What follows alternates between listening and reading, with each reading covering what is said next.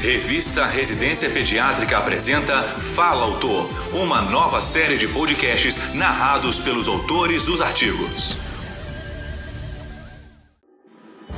Nesta edição, convidamos a doutora Ana Paula Pedro Bom para falar sobre o artigo Neuroblastoma cervical, um relato de caso. A pediatra atua como oncologista pediátrica assistente no Hospital Pequeno Príncipe, em Curitiba, no Paraná, e é membro das Sociedades Brasileira de Pediatria, de Oncologia Pediátrica e da Sociedade Internacional de Histiocitose. Ouça a seguir.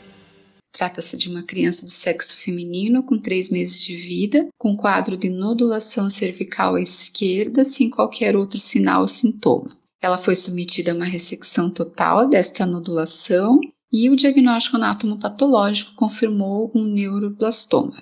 Ela foi avaliada no setor de hematoncologia do Hospital Pequeno Príncipe, onde realizou uma série de exames laboratoriais, sendo todos normais, bem como exames de imagem. Realizou tomografias de tórax, abdômen e pelve, sendo normais. O NMIC foi negativo e a cintilografia com o radiofármaco MIBG não mostrou captação anômala. Esta criança ficou em acompanhamento ambulatorial por um total de cinco anos, sem nenhuma evidência de recidiva ou mesmo outras alterações clínicas no decorrer desses cinco anos. Portanto, não foi necessário nenhum tratamento além do tratamento cirúrgico previamente realizado uma breve discussão sobre o neuroblastoma, que é uma neoplasia maligna extremamente agressiva originária do sistema nervoso simpático. É a principal causa de malignidade no primeiro ano de vida, inclusive no recém-nascido, e nas crianças entre 1 e 5 anos eh, fica em quarto lugar em incidência, portanto abaixo de leucemias, tumores do sistema nervoso central e linfomas. É uma neoplasia que pode ocorrer em vários locais do corpo, como o sítio primário, sendo que o local mais comum é a medula adrenal, portanto, em 60% dos casos, e nessas situações a criança vem com quadro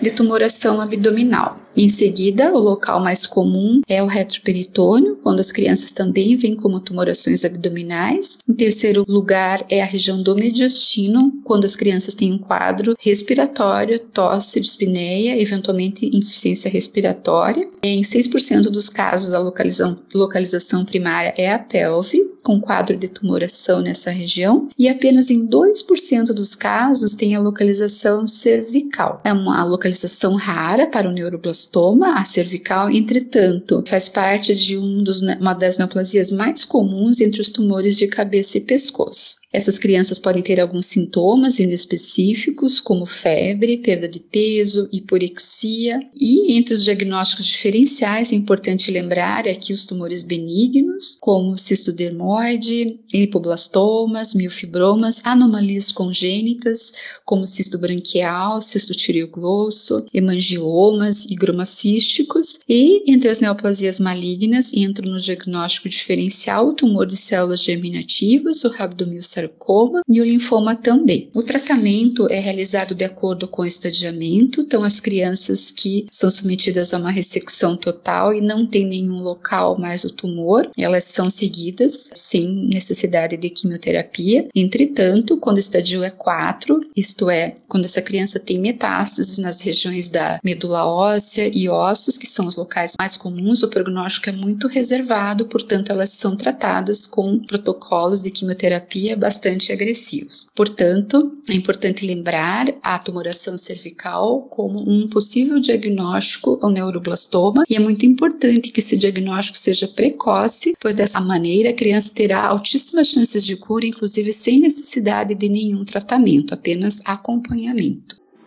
Essa foi a doutora Ana Paula Pedro Bom expondo sobre o artigo Neuroblastoma cervical, um relato de caso. Para ouvir todos os podcasts, acesse a página da revista Residência Pediátrica na internet. O endereço é residenciapediatrica.com.br barra mídia barra podcast. Residência Pediátrica, a revista do pediatra. Você ouviu mais um episódio da série de podcasts Fala Autor Realização: Revista Residência Pediátrica da Sociedade Brasileira de Pediatria.